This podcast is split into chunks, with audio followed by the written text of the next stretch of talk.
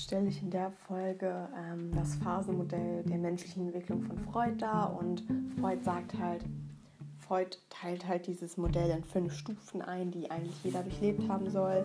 Und diese Stufen haben halt auch eine feste Abfolge von Phasen, weil im Kindesalter sich mehrmals die Triebbefriedigung ändert, aber dass auch immer die gleichen Phasen, wie gesagt, sind und deshalb die auch jeder durchlebt haben soll.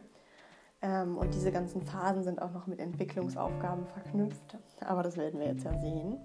Also die erste Phase ist die orale Phase und die geht von der Geburt bis zum ersten Lebensjahr.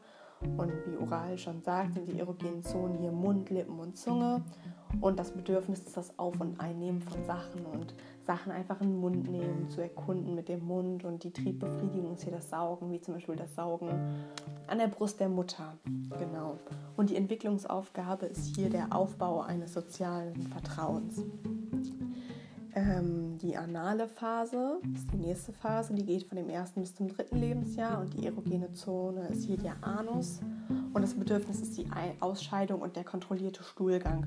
Ähm, hier ist halt wichtig der Aufbau der Selbstkontrolle, dass die Kinder selber entscheiden dürfen und die Entwicklung des Ichs und Selbstvertrauen und Selbstwertgefühls.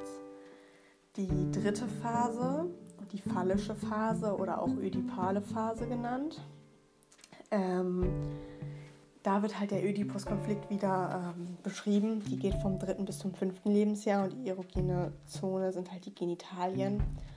Und das Bedürfnis hier und die Triebbefriedigung ist halt dass die Bindung an das gegengeschlechtliche Elternteil.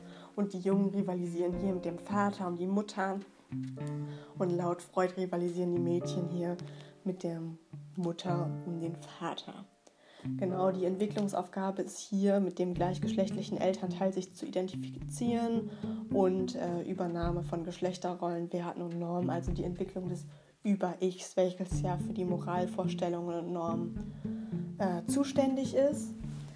In der ähm, fünften Phase, die in der vierten Phase so, die äh, von der von dem fünften oder sechsten Lebensjahr bis zur Pubertät geht, ist halt die Latenzphase. Ähm, hier gibt es halt kein zentrales Organ als erogene Zone und hier gibt es nicht so wirkliche Bedürfnisse oder Triebbefriedigung, die man, sag ich mal, herausschreiben kann, sondern es ist eher, dass die äh, Triebe von anderen Orientierungen der Kinder, sag ich mal, überlagert werden und viel wichtiger hier sind äh, Freundesgruppen und Freunde generell und die Schule und äh, Sexualität spielt hier nicht so eine große Rolle.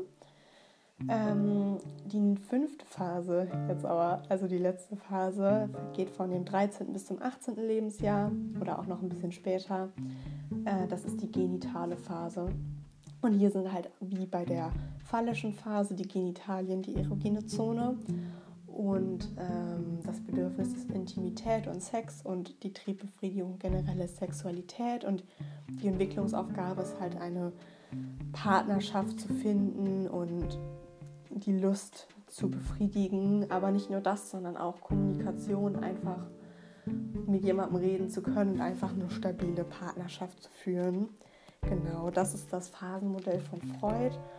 Und in der nächsten Folge, das wird auch die letzte Folge sein, reden wir einmal über die Theorie, wie aktuell das ist und was es für Kritik an der Theorie von Freud gibt.